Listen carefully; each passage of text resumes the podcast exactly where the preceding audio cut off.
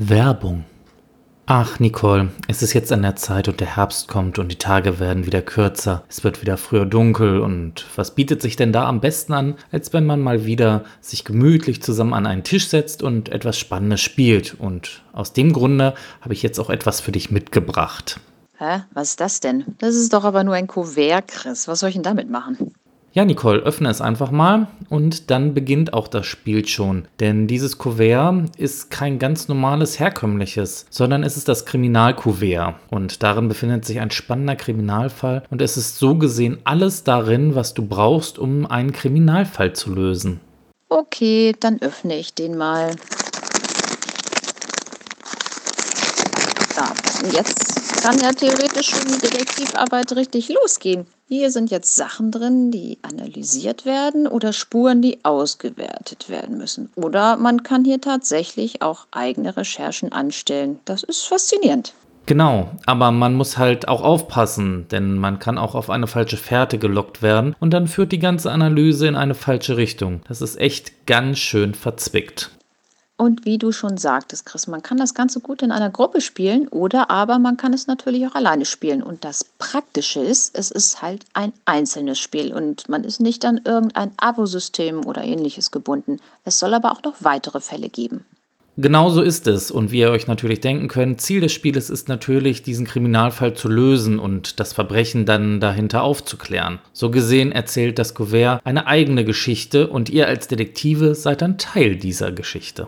Jetzt aber Butter bei die Fische. Du sagst, dieses Kriminalkuvert ist kein Abo, sondern man kann es einzeln kaufen. Was kostet es und vor allem, wo bekomme ich es? Ja, du kannst es unter www.ergötzlichkeit-shop.com kaufen und es soll demnächst aber auch in verschiedenen Buchläden zu bekommen sein. Das Kriminalkuvert kostet einmalig 15,99 Euro und bietet euch dann alles, was ihr für einen spannenden Krimiabend gebrauchen könnt. Den Link dazu findet ihr natürlich wie immer in unseren Show Notes. Dort findet ihr auch einen kleinen Rabattcoupon von der Götzlichkeit, um euch den Kauf des Kriminalkuverts noch einmal ein wenig zu versüßen. Damit spart ihr dann ganze 10%.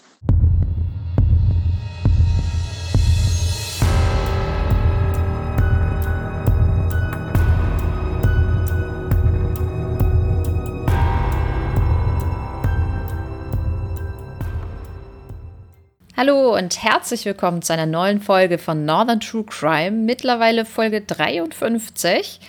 Ich bin wieder dabei, mein Name ist Nicole und dann habe ich bei mir den Chris.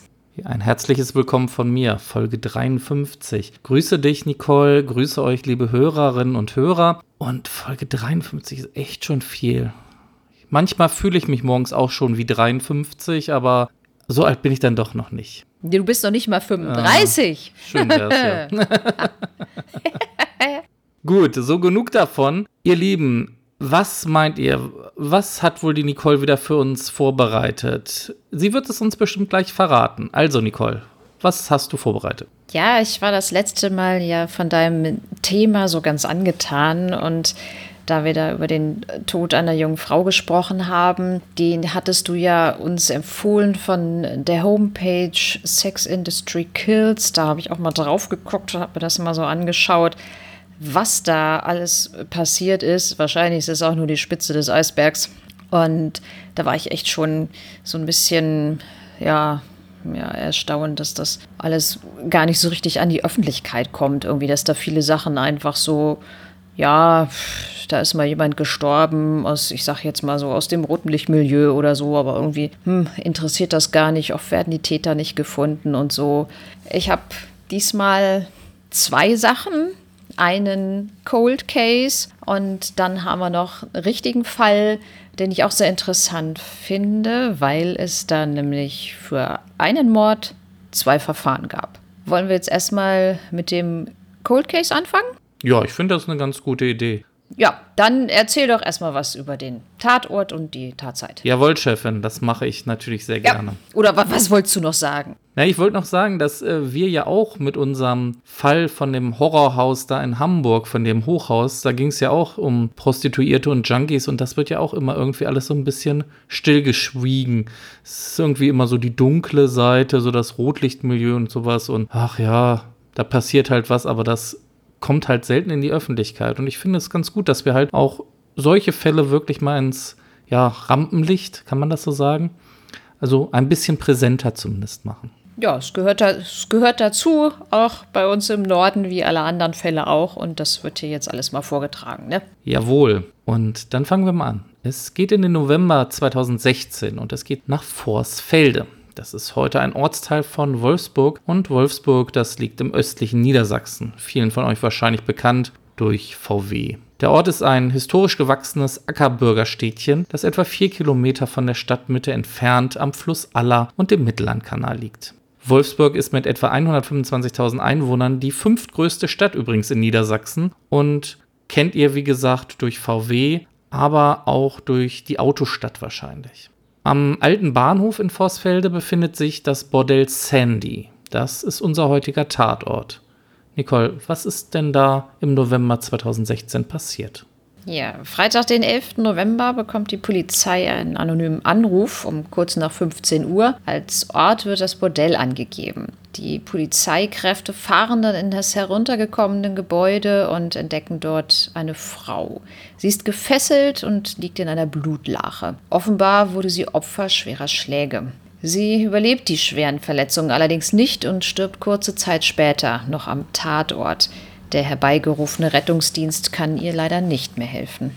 Die Polizei richtet daraufhin eine Mordkommission Bahnhof ein, der zeitweise 30 Beamte angehören.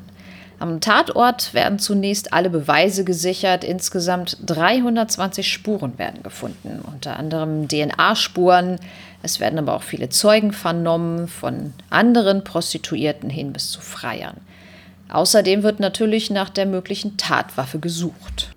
Was ist denn über das Opfer bekannt? Ja, leider ist über unser Opfer nicht wirklich viel bekannt. Es handelt sich dabei um Romery Altagracia Reyes Rodriguez. Sie kam aus der Dominikanischen Republik nach Deutschland und war zum Zeitpunkt ihres Todes 33 Jahre alt. Sie war verheiratet, ihre Familie hat sie in der Dominikanischen Republik zurückgelassen. Hier in Deutschland hatte sie Kontakt zu ihrer Schwägerin.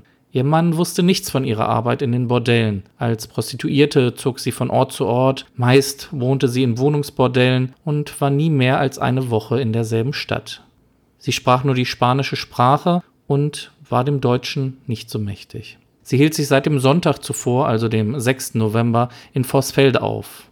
Vorwiegend inserierte Romery in Internetportalen wie www.ladies.de unter dem Arbeitsnamen Monika, Lorena, Lucia oder auch Natascha. In Wolfsburg nannte sie sich Monika Atombusen. Ihre Familie ließ sie in der Dominikanischen Republik weiterhin zurück und in Unwissenheit. Die Polizei versucht dann über einen öffentlichen Aufruf an die DNA der Freier von Romeri zu kommen. Man kann sich allerdings ausdenken, dass da nicht allzu viele Männer sich gemeldet haben, um an der Aufklärung mitzuwirken. Für Hinweise, die zur Ergreifung des Täters führen, hat die Polizei eine Belohnung in Höhe von 5000 Euro ausgesetzt. Sie versuchen in einer Puzzlearbeit die abgegebenen DNA-Daten den gefundenen Kondomen zuzuordnen. Auch im Fernsehen bei Aktenzeichen XY und bei ungeklärte Fälle versuchen die Beamten an weitere Hinweise zu kommen. Von großer Bedeutung ist auch eine Mobilfunknummer. Von diesem Anschluss wurde Romery mehrfach zwischen dem 6. und 11. November angerufen. Der angebliche Handybesitzer existiert allerdings nicht. Deshalb fragen die Beamten nach Hinweisen zu der inzwischen gesperrten Rufnummer. Gemeinsam mit der Staatsanwaltschaft Braunschweig haben die Wolfsburger Polizisten im Internet ein anonymes Hinweisportal eingerichtet. Die Handynummer von der Nicole eben gesprochen hat und auch die entsprechende Internetseite verlinken wir euch natürlich wie immer in unseren Show Notes, damit ihr da auch zugreifen könnt, falls ihr irgendwelche Hinweise zu diesem Fall habt. Zurück zum Fall. Es wird nach einem Zeugen halt gesucht, der sich am Tattag in der Nähe des Bordells aufgehalten hat. Von ihm erstellt die Polizei sogar ein Phantombild. Er hatte ein Oberteil mit einer Kapuze, ist ungefähr 1,90 Meter groß, schlank und zwischen 28 und 30 Jahren alt. Die Polizei hat nach den Ermittlungen einen mutmaßlichen Tatverlauf rekonstruiert. Der Peiniger der jungen Frau fesselte sein Opfer zunächst, und zwar mit einem sehr exotischen Knoten, wie ihn eigentlich nur Seeleute verwenden.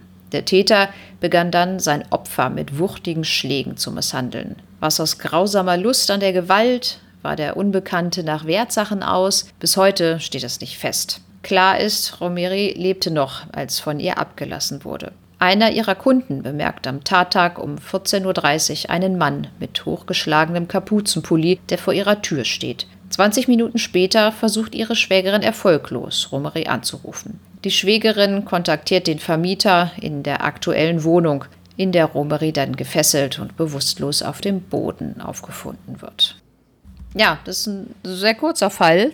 Die Polizei hat da zwar schon viel ermittelt, aber ja, die entscheidenden Hinweise fehlen leider noch. Ich kann mir auch vorstellen, dass das so ein bisschen schwierig ist. Ich glaube, bei solchen ja, Morden oder Tötungsdelikten ist, glaube ich, ja, also könnte ich mir zumindest vorstellen, dass die Menschen da denn dann schon bereit sind, zu helfen oder auch Kleinigkeiten zu melden, dass die Polizei diese ganzen Puzzlestücke zusammensuchen kann. Aber bei so einer Geschichte, ja, in so einem Bordell, ich meine, wer meldet sich denn da freiwillig so, ach ja, hier, ich bin da auch hingegangen?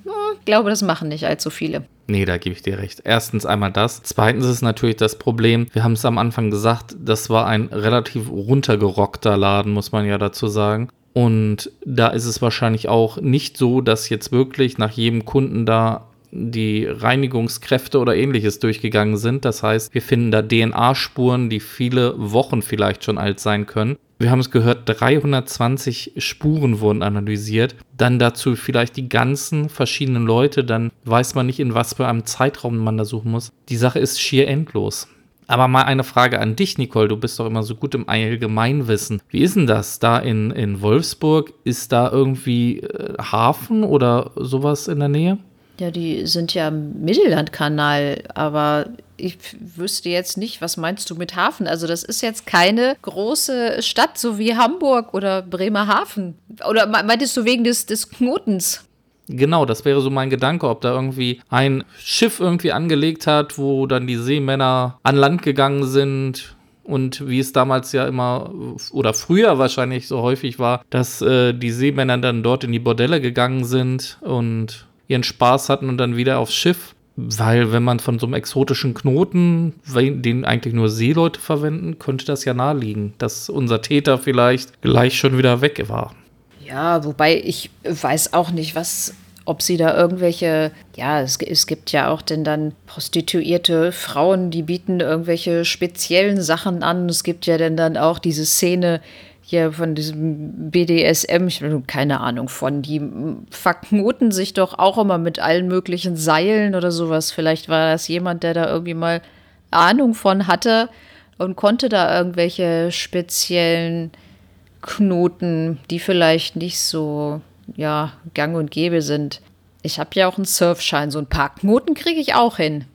Hat man da auch gelernt. Aber von daher, ich weiß jetzt nicht, ob das so was äh, Spezielles war. Ich hatte ein Bild gesehen. Von diesem Knoten? Irgendwo.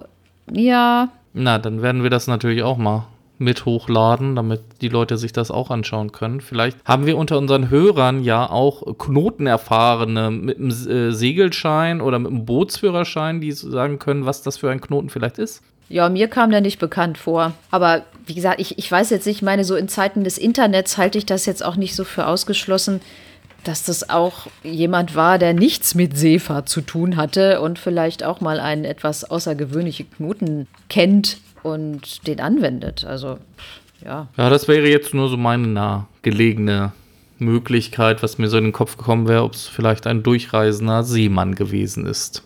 Ja, wie gesagt, auf dem Mittellandkanal sind ja mit Sicherheit Schiffe unterwegs. Aber, boah, guckt euch die Knoten einfach mal an. Wir werden den euch mal zeigen. Ja, genau. Und falls ihr irgendetwas zu dem Fall beitragen könnt, wie gesagt, wir verlinken euch die Internetseite, da könnt ihr gegebenenfalls Hinweise abgeben oder auch vielleicht, wenn euch diese Handynummer bekannt vorkommt und ihr mal sagt, Mensch, die kommt mir so bekannt vor, vor ein paar Jahren oder so hatte die mal jemand, meldet euch ruhig da bei der Polizei, die sind sicherlich über jeden Hinweis dankbar. Nicole, du hast gesagt, du hast zwei Fälle vorbereitet. Was hast du denn noch mitgebracht? Genau, wir gehen jetzt mal in die zweite Runde. Und zwar ist es auch so, dass das äh, ja derselbe Tatzeitraum ist. Ich hatte zwischendurch auch mal gelesen, dass diese Fälle auch für einen kurzen Zeitraum mal miteinander verbunden wurden, dass man gemutmaßt hat, dass das eventuell der gleiche Täter gewesen sein könnte Oder derselbe? Ich verwechsel das immer. Jedenfalls geht es auch im November 2016. Es ist Freitag, der 4. November und es geht nach Peinehof-Schwichelt an die B494. Es geht um eine damals 40-jährige Prostituierte aus Ungarn. Sie ist in ihrem Wohnmobil bietet da ihre Dienste an unter dem Namen Sissy und sie inseriert auch 28 Jahre jung, Typ osteuropäisch. Peine liegt östlich von Hannover und hat ungefähr 50.000 Einwohner. In den späten Abendstunden des Freitags wird die Prostituierte tot in ihrem Wohnmobil aufgefunden. Die Tote weist Anzeichen einer Gewaltanwendung auf, sagt der Polizeisprecher, ohne weitere Angaben zu machen.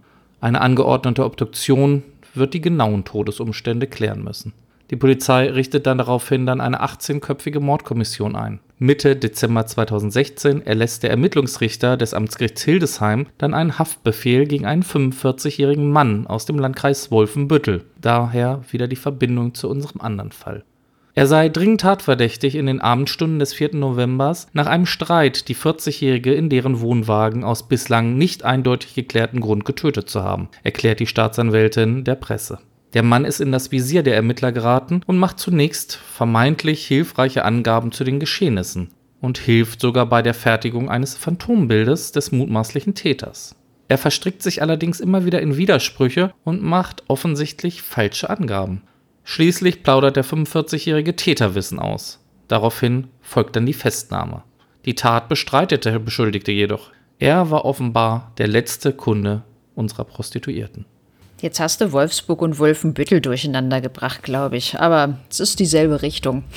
Der 45-Jährige sitzt fast sechs Monate in Untersuchungshaft, als im Mai 2017 der Prozess beginnt. 41 Zeugen hat die Kammer geladen. Es wird ein reiner Indizienprozess, denn von Anfang ist klar, dass es schwierig wird, wenn der Angeklagte nicht aussagt. Dem angeklagten Ingenieur wird Totschlag zur Last gelegt. Er soll, nachdem er die Dienste der Prostituierten in ihrem Wohnwagen an der B494 in Anspruch nahm, seine Geldbörse vermisst haben. Er soll angenommen haben, diese im Laufmobil vergessen zu haben oder sogar von der Prostituierten bestohlen worden zu sein. Später soll er sich erneut zum Wohnwagen begeben, die Frau zur Rede gestellt und den Wagen durchsucht haben. Nachdem er sein Portemonnaie dort nicht aufgefunden habe, sei ein heftiger Streit zwischen ihm und der Prostituierten, die sich zu Unrecht beschuldigt gefühlt haben soll, entbrannt. Im Laufe dieses Streits soll der Angeklagte zwischen 21.55 Uhr und 22.05 Uhr die Frau zunächst geschlagen, sie dann zu Boden gebracht und schließlich erwürgt haben. Kurz vor dem zweiten Prozesstag, es ist der 2. Juni 2017, gehen anonyme Schreiben sowohl bei der Staatsanwaltschaft als auch bei der Polizei ein. Wir haben Informationen zu dem Prostituiertenmord im Landkreis Peine. Der mutmaßliche Täter hat die Tat wahrscheinlich nicht begangen, schreibt eine zu diesem Zeitpunkt noch unbekannte Frau. Die Polizei soll sich lieber einen 30-Jährigen aus Salzgitter ansehen. Er habe mit der Tat geprahlt, dass es so einfach gewesen sei. Die Beute habe er auf den Kopf gehauen, wird berichtet. Der Prozesstag wird daraufhin aufgehoben und der mutmaßliche Täter überprüft. Die Angaben in den Briefen stammen von einem 41-jährigen Freund des mutmaßlichen Täters, den auch die Verfasserin der Briefe kennt. Allerdings kennt sie den 41-jährigen Hinweisgeber nur über die sozialen Medien. Als Absenderin der Briefe wird später eine 39-jährige Kielerin ermittelt. Sie sagt, ich wusste nicht, ob ich ihm glauben sollte. Er sagte, dass er mit auf dem Parkplatz gewesen sei. Aus Angst vor seinem Freund wollte der 41-jährige selbst lieber nichts aussagen, so die Frau weiter. Der Hinweisgeber wird als Zeuge vernommen und erklärt, dass ein 29 Jahre alter Bekannter die Prostituierte getötet habe. Er selbst habe im Auto auf dem Parkplatz gewartet und die Tat beobachtet. Er stand mit dem Fuß auf der Kehle der Frau, schildert der Zeuge vor dem Schwurgericht. Das war so abartig. Die Polizei rief er damals aus Angst vor seinem Kumpel aber nicht. Der 29-Jährige, den er beschuldigt, bestreitet allerdings, die Frau umgebracht zu haben. Zu dem Tatvorwurf kann ich nichts sagen. Das war ich nicht. Da habe ich nichts mit zu tun, behauptet er ebenfalls als Zeuge vor Gericht dann. Nach einem Gutachten fand sich seine DNA-Spur unter den Fingernägeln der getöteten Frau. Und eine Funkzellenauswertung ergab, dass sich sein Handy zur Tatzeit am Tatort befand. Aufgrund dieser Zeugenaussagen wird der angeklagte Ingenieur am 3. Juli 2017 freigesprochen. Zum Glück sagt sein Arbeitgeber ihm zu, dass er an seinen Arbeitsplatz zurückkehren könne. Für die Zeit der erlittenen Untersuchungshaft steht dem Mann laut Gesetz eine Entschädigung von 25 Euro pro Tag zu. Der Staatsanwalt sagte in seinem Schlussvortrag, mir tut es persönlich für Sie unendlich leid. Es hat ein völlig Unschuldiger auf der Anklagebank gesessen. Dieses Urteil wird natürlich rechtskräftig, aber es geht selbstverständlich mit einem zweiten Prozess los, bei dem nun der bisherige Zeuge auf der Anklagebank sitzt. Der neue Angeklagte wirkt bullig, ist über 1,90 Meter groß, 30 Jahre alt und wohnt in Salzgitter. Er ist nach den belastenden Zeugenaussagen im ersten Prozess am 9. Juni 2017 verhaftet worden. Mord und Raub mit Todesfolge werden ihm nunmehr vorgeworfen. Er soll die Frau geschlagen und sich dann mit einem Fuß auf ihren Hals gestellt haben. Anschließend soll er ihre Tageseinnahmen in Höhe von etwa 1000 Euro, einen Fernseher und ein Handy gestohlen haben. Anfang Dezember 2017 beginnt dann der neue Prozess. Abermals muss die Kielerin aussagen, die seinerzeit den entscheidenden Hinweis gab. Mit dem Wissen konnte ich nicht weiterleben, sagt die 39-Jährige aus. Ihre Informationen habe sie von dem 41-jährigen Bekannten aus Salzgitter. Er hatte ihr gebeichtet, den wirklichen Täter zu kennen der 30-jährige Freund, der auch in Salzgitter wohnte. Diese Information musste an die richtige Stelle. Ein Unschuldiger stand vor Gericht, sagt die Frau weiter. Trotz ihrer Unsicherheit habe sie sich entschlossen, die Briefe zu verfassen. Mir war klar, dass es eine unangenehme Situation sowohl für denjenigen, den ich genannt habe, aber auch für den ersten Angeklagten ist, so die Kielerin weiter. Der Vorsitzende lobt die Kielerin ausdrücklich für ihr Vorgehen. Ihre Informationen haben die große Wende gebracht. Für den Angeklagten und für die Justiz haben sie Gutes geleistet. Vielen Dank dafür, sagt er anerkennend. Der Hauptbelastungszeuge sitzt wegen Betruges derzeit selber eine Haftstrafe ab und muss aus der JVA Wolfenbüttel vorgeführt werden. Er berichtet, dass er im Auto gewartet habe, während sein Freund bei der Prostituierten war. Als der Wohnwagen ungewöhnlich stark wackelte, habe er nachgesehen. Durch einen Spalt der Tür habe er die Prostituierte auf dem Boden liegen gesehen. Sein Freund soll mit dem Fuß auf dem Hals der 40-Jährigen gestanden haben. Die Frau hatte leicht nach hinten verdrehte Augen. Für mich sah sie tot aus, sagte er. Auch berichtet er von einem Kunden der Frau, der auf der Suche nach seiner Geldbörse zurück auf den Parkplatz kam. Ihn habe er abwimmeln können. Sein Freund habe ihn aufgefordert, über das Geschehene zu schweigen und ihn bedroht. Nach der Tat sei der Kontakt dann zu dem 30-Jährigen abgebrochen. Ich habe versucht, den Vorfall zu verdrängen, sagte ein 40-Jährige dann vor Gericht im Zeugenstand. Diese Aussage deckt sich weitgehend mit der Aussage des angeklagten Ingenieurs aus dem ersten Verfahren. Auch der 45-Jährige muss wieder vor Gericht erscheinen, diesmal allerdings als Zeuge. Ihre Aussage ist eine Besonderheit. Sie waren lange in Untersuchungshaft und sind einem Justizirrtum unterlegen, sagt der Richter vor der Vernehmung. Ein Auskunftsverweigerungsrecht besitzt der 45-Jährige aber nicht. Mit leiser Stimme wiederholt er seine Beobachtungen, die ihn in Haft gebracht hatten. Der 30-jährige Angeklagte bestreitet weiterhin die Tat. Eine Erklärung für seine DNA-Spur unter den Fingernägeln der Frau hat er auch. Er verdächtigt den 41-jährigen ehemaligen Freund, Hautpartikel genau dort platziert zu haben. Der Angeklagte ändert oft seine Einlassung. Seine neueste Version vor Gericht dann, am Tatabend will er vor dem Wohnwagen von der 40-Jährigen gekratzt worden sein. Nach dem Ende der Beweisaufnahme plädiert der Staatsanwalt auf eine lebenslange Freiheitsstrafe. Der Nebenklägervertreter, der den Bruder des Opfers vertritt, schließt sich der Forderung der Staatsanwaltschaft an. Der Verteidiger beantragt einen Freispruch. Der Rechtsanwalt sieht keine ausreichende Nachweismöglichkeit des Mordvorwurfs. In seinem Schlusswort nach den Plädoyers erklärt der Angeklagte, die Tat nicht begangen zu haben. Das Urteil der Schwurgerichtskammer lautet auf lebenslange Haft für den 30-Jährigen wegen Mordes in Tateinheit mit Raub mit Todesfolge. Aus Habgier, so die Überzeugung der Kammer, habe der Mann aus Salzgitter die Frau in ihren Wohnwagen auf einem Parkplatz umgebracht. Dabei sei ihr Tod zwar nicht vom Anfang an Ziel gewesen, doch um an ihre Einnahmen heranzukommen, habe er diesen in Kauf genommen. In der Urteilsbegründung folgt der Vorsitzende Richter der Schilderung des wichtigsten Zeugen. Dieser einstige Freund des Angeklagten sei zwar ein Betrüger, Hochstapler und Aufschneider, daher habe das Gericht seine Aussage kritisch hinterfragt. Aber in diesem Fall sei er jedoch glaubhaft gewesen. Seine Aussagen seien konstant geblieben und passend zu den anderen Beweismitteln. Die DNA des Angeklagten unter den Fingernägeln der Toten, ein Tropfen seines Blutes auf ihrem Top, ein Abdruck auf ihrem Brustkorb, der zu seinen Schuhen passt, sein Handy eingeloggt in der Nähe des Tatortes, all das wertet die Kammer als belastend. Handynachrichten zwischen dem Angeklagten und dem Zeugen nach der Tat wiesen außerdem darauf hin, dass beide die Berichterstattung in der Presse über die Ermittlungen verfolgten. Es handelt sich bei den Erklärungen des Angeklagten um ausgedachte Geschichten und Verschwörungstheorien. Der Staatsanwalt erklärte der Presse nach dem Prozess, dass er erleichtert sei, dass nun das Urteil gesprochen sei, nachdem der Fall 14 Monate lang seine Gedanken beschäftigt habe. Die vom Verteidiger eingelegte Revision verwirft der Bundesgerichtshof als unbegründet. Ja, das war's in aller Kürze. In diesem Fall ist da über die getötete Frau auch sehr, sehr wenig bekannt. Aber ich fand jetzt auch wirklich diese Sache mit den beiden Gerichtsprozessen spannend, dass man da vielleicht auch mal drauf guckt, dass es nicht immer unbedingt so sein muss, dass auch der richtige Mensch auf der Anklagebank sitzt. Manchmal, ja, ich, ich will jetzt ja nicht zu sehr, können wir ja vielleicht auch gleich nochmal drauf eingehen. Wir hatten auch nach dem Fall von Nathalie ja, Kommentare von unseren Hörerinnen und Hörern bekommen, äh, über Instagram oder gab es da E-Mails, weiß ich gar nicht genau, wie das war.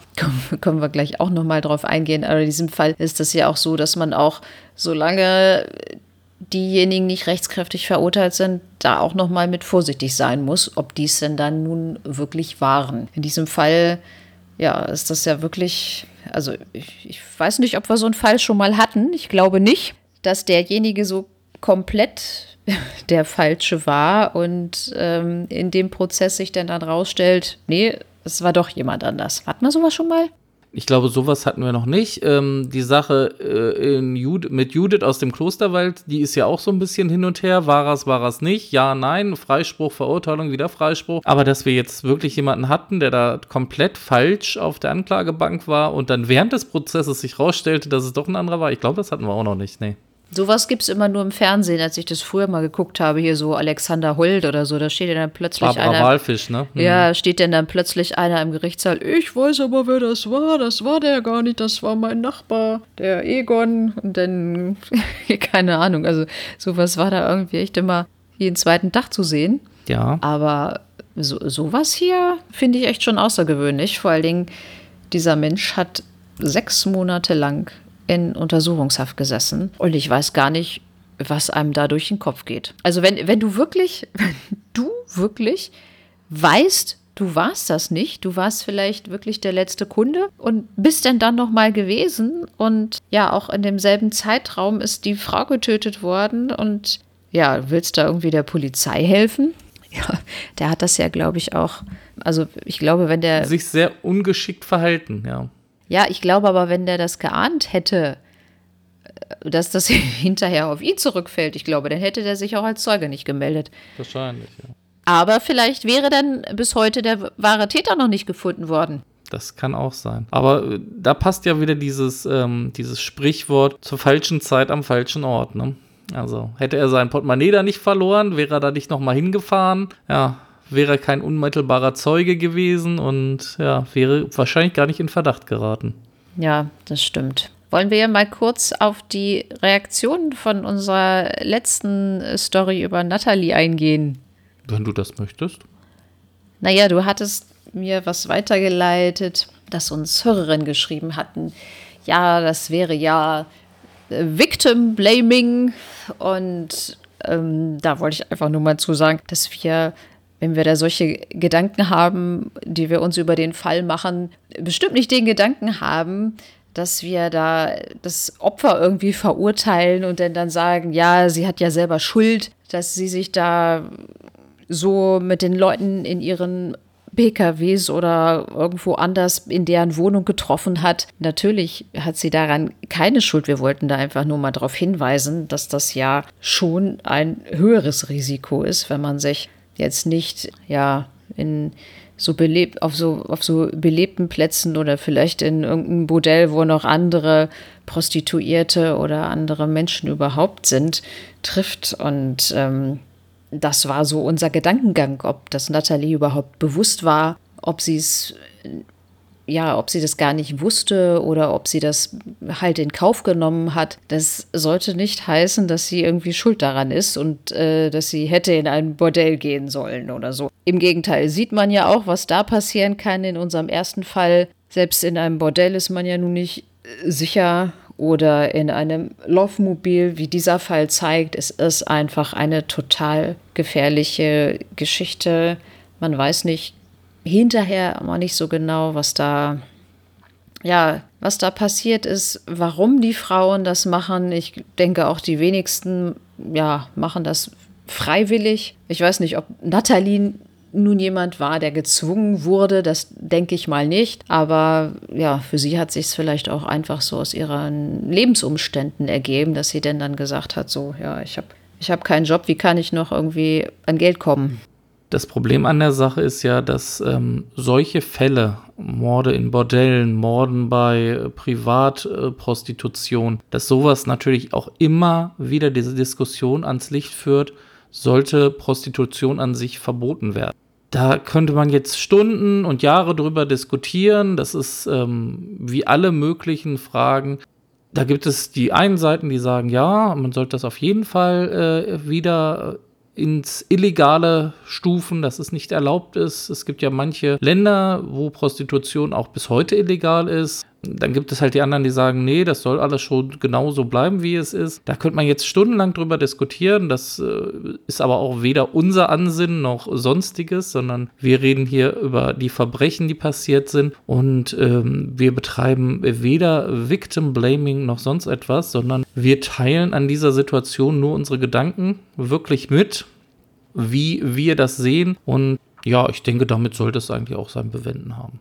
Ja, ja ich, ich wollte es halt nur noch mal klarstellen, weil mir das schon wichtig war. Also hier wird kein Opfer beschuldigt, irgendwas verkehrt gemacht zu haben oder so. Ja klar, diese Sache mit äh, der Prostitution, ob es das nun besser macht, wenn, also pff, meinetwegen können sie es auch verbieten, aber ich glaube ja nicht, dass irgendjemand glaubt, dass die Prostitution nicht mehr stattfindet, wenn sie verboten wird. Das ist, ist wie mit der Prohibition damals in Amerika, hat auch super geklappt. Ja, oder mit den Drogen die sind ja größtenteils auch verboten und ähm, wahrscheinlich gibt es so mehr Handel, als wenn sie nicht verboten wären. Keine Ahnung, das weiß ich nicht. Aber ich glaube nicht, dass das was daran ändert. Ich glaube, da braucht man irgendwie andere Sachen. Also, wie gesagt, ich hätte nichts dagegen, wenn jetzt die Prostitution verboten wird. Aber ich glaube, ich glaube halt nicht, dass das Problem dadurch gelöst wird. Aber auch da gibt es wahrscheinlich bei unseren Hörerinnen und Hörern wieder Meinungen von bis aus dem gesamten äh, Spektrum. Ich glaube auch, das ist jetzt nicht unbedingt unsere Baustelle, dass wir darüber jetzt diskutieren. Nein, und das ist ja auch die Sache, wenn man mittlerweile so eine Reichweite erreicht hat, die wie wir erreicht haben, dann findet sich alles Mögliche von Leuten, die sagen, ja, ihr vertretet gar nicht genug eure Meinung oder von Leuten, die sagen, oh, das ist viel zu viel eigene Meinung. Man kann es nie immer allen recht machen und von daher, ich denke mal, das ist schon ganz gut, wie wir das bisher gemacht haben. Ja, genau, wir loben uns mal selber. Wir finden das so gut, wie wir das machen. Nein, wir nehmen natürlich auch gerne Kritik und Anregungen entgegen. Also wenn ihr eure Meinung sagen möchtet, ist das auch gerne willkommen. Also wir lesen uns das auch alles durch. Teilweise schaffen wir da auch wirklich nicht zu antworten, weil es auch recht viele Nachrichten sind. Aber wenn wir es schaffen, gehen wir sonst auch in den nächsten Folgen mal darauf ein. Aber ich möchte gerade, weil du bei dem Thema um Nachrichten bist, möchte ich noch mal eine Sache loswerden, die uns noch eine Hörerin äh, nämlich geschickt hat. Da ging es auch um den Fall Natalie. Und da hatten wir uns ja gefragt, was das jetzt so mit der Arbeit von Natalie so auf sich hat, ob das vielleicht Schwarzarbeit wäre oder ob das halt illegal ist und so weiter. Und da hat uns halt eine Hörerin mitgeteilt, dass das Gewerbe der Prostitution natürlich angemeldet werden muss. Und dass es sonst halt, wie gesagt, Schwarzarbeit und Steuerhinterziehung wäre, da die Einnahmen nicht angemeldet werden. Und ja, das war genauso, wie wir es uns halt gedacht haben, dass es dadurch dann halt dann doch ein illegales Geschäft ist. Hm. Ja, wobei ich, ich, also wenn ich hier jetzt sehe, in diesem Fall die Tageseinnahmen von etwa 1000 Euro, puh, also das finde ich schon, das ist äh, schon ganz schön viel, oder? Was meinst du? 1000 Euro pro Tag? Ne, die Frage ist natürlich, ob das jetzt ein besonders guter oder ein besonders schlechter Tag war. Das wissen wir natürlich nicht. Aber wenn man, sag mal, sagen wir mal, das war so ein Durchschnittswert, dann kommst du auf 30.000 im, im Jahr. Muss dann wahrscheinlich noch. Im äh, 30.000 im Jahr? Äh, 30.000 Euro im Monat. Haben die keinen Tag frei? Das weiß ich nicht. Also. So Runden wir es auf auf 20.000. Davon werden wahrscheinlich noch ähm, Zuhälter und äh, Aufpasser oder sowas bezahlt werden müssen oder irgendwas in der Art. Und ich weiß nicht, wie viel da noch übrig bleibt. Ja, aber ich war jetzt schon. Das wäre auch nochmal interessant. Falls jemand von euch da draußen ist, der sich mit so etwas auskennt, ähm, kann sich gerne mal vertrauensvoll an uns wenden. Das würde mich wirklich mal interessieren. Was man als Prostituierte so für einen durchschnittlichen Monatslohn hat? Oder wie? Ja. Ja. So. Also, ich habe da, wie gesagt, das ist jetzt echt nicht so mein Bereich. Ich habe da überhaupt gar keine Ahnung, wenn man da, ich sage jetzt mal so, wirklich angemeldet in einem, ja, ich sag mal, seriösen Bordell regelmäßig arbeitet, dann, dann ist das ja wie, es ist ja, ist ja wie ein normaler Job, sage ich jetzt mal so. Wie, man, wie viel man da verdient, habe ich auch wirklich überhaupt keine Vorstellung davon. Also man muss ja dazu sagen, also ich weiß nicht, wie viele Prostituierte es gibt, die diesen Job freiwillig machen, weil sie das gerne wollen, wie viele es machen, weil sie viel Geld verdienen wollen, wie viele dazu gezwungen werden. Über sowas gibt es ja keine Statistiken, wo man mal reinschauen könnte oder so. Und ja, es ist halt immer das Problem, dass es irgendwie, es bewegt sich immer teilweise an den Grenzen der Gesellschaft, wo es ja immer noch verbandelt ist, obwohl es ja diese Reform damals gab, dass ähm, die Rechte von Prostituierten gestärkt werden und dieses Prostitutionsgesetz gibt es, glaube ich, auch, ne? Ja, ich meine auch, das ist mehrfach reformiert worden auch. Ja. ja, ich denke mal auch, dass die wenigsten, also ich weiß nicht, wie groß so der Anteil ist von dieser wirklichen ja, Zwangsprostitution, wo es ja auch viele Fälle gab, wo Frauen aus irgendwelchen osteuropäischen Ländern wirklich hierher verschleppt wurden und hier mehr oder weniger eingesperrt werden und der Prostitution nachgehen müssen und denen wird da jegliches Geld abgenommen. Also das sind, glaube ich, schon, äh, schon mal viele, aber ich denke, äh, ein Großteil der Frauen macht es auch, ja, aus, aus einer Notlage heraus, ne? dass die zwar nicht von jemandem gezwungen werden, das zu tun, sondern einfach, dass die, dass, dass sie sich gezwungen sehen, durch irgendwelche Umstände irgendwie das, das zu tun. Dass sie denn dann auch sagen, ja, wir sind hier in Deutschland, vielleicht haben wir überhaupt gar keinen, also das, das ist ja vieles dann dann auch so, ich sag mal jetzt so wirklich unter dem Radar. Die haben vielleicht noch nicht mal ähm, legalen Aufenthaltstitel hier oder so, dass sie denn dann auch gar nicht Hartz IV beantragen können und, und, und. Also ich glaube, die wenigsten machen das wirklich so, dass die sagen, Mensch, da kann man aber viel Geld mit verdienen und ich habe da so einen Spaß dran. Ich hatte vor, ich weiß gar nicht, ein paar Tagen das gelesen. Da war ein junges Mädchen, die hat bei einem Escort-Service gearbeitet das machte alles schon so einen seriösen Eindruck, aber die wollte da jetzt aussteigen. Und ja, da fragt man sich denn dann natürlich auch, hm, was schreibe ich denn dann in meinen Lebenslauf rein, wenn ich die letzten fünf Jahre bei so einem Escort-Service gearbeitet habe? Hm, das ist, glaube ich, auch alles nicht so einfach, ne? Weiterbildungsmaßnahmen. Hm, ja. Hm. Gut, Nicole. Sag mal, hm, willst du noch etwas zu dem zweiten Fall sagen oder meinst du, wir haben jetzt genug gesprochen? Über den, über den Prozess selber, ich glaube, das war ja alles recht eindeutig mit diesen Zeugenaussagen. Da gibt es jetzt, glaube ich, nicht wirklich noch großartig was zu diskutieren. Der Angeklagte hat es ja versucht mit irgendwelchen wechselnden Einlassungen da, die alle nicht so wirklich glaubhaft waren. Und ich bin auch wirklich froh, dass das so ausgegangen ist, dass der erste Angeklagte da auch freigesprochen wurde. Also in, ja, in, seinen, in seine Person möchte ich mich da irgendwie auch nicht reinversetzen. Wenn man dann überlegt, man sitzt da wirklich fast sechs Monate in Untersuchungshaft, bevor der Prozess anfängt. Und was einem da zur Last gelegt wird, hat eine sehr, sehr hohe Freiheitsstrafe.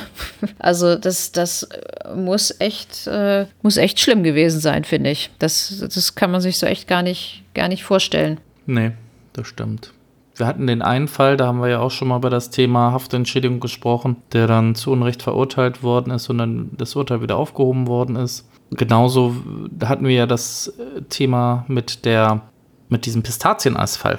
Da war es ja auch so, da hat dann ja der BGH sie freigesprochen, die Tante. Die hat ja dann auch eine Haftentschädigung bekommen. Hm. Ah, ja, stimmt, die. Hm. Ja, wobei, da hatten wir ja gesagt, dieses Strafrechtsentschädigungsgesetz wurde ja geändert, dass das nicht mehr 25 Euro sind. ja, wobei ich glaube, das ist auch keine, keine wirkliche Entschädigung, wenn man so lange in Untersuchungshaft sitzt. Und mit diesen weisen Worten von Nicole schließen wir dann auch unsere Todesfälle zu unseren Prostituierten ab.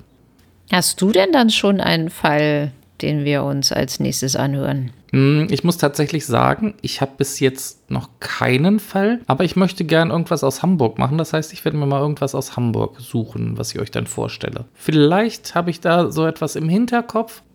Da gehen wir vielleicht ein bisschen wieder in der Zeit zurück. Ja? Oh ja, mach mal wieder was Älteres. Genau. Und dann bleibt mir euch an dieser Stelle noch einen schönen guten Morgen, guten Mittag, guten Abend zu wünschen. Passt alle gut auf euch auf da draußen, bleibt gesund und genießt den Sommer. Weißt du, was ich gerade sagen wollte, wo du so geschwafelt hast? Wollte ich sagen, ich sag mal was Schönes, irgendwie so sonnige Grüße oder sowas. Und dann habe ich gedacht, nee, ich wünsche unseren Hörerinnen und Hörern mal, genießt den Sommer. Und was sagst du eben? Genießt den Sommer. Das ist jetzt voll unfair. Du musst irgendwas anderes noch sagen. Okay. Äh, Haut rein. okay. Ja, und ich wünsche unseren Hörerinnen und Hörern ein paar sonnige Stunden draußen im Grünen und genießt den Sommer.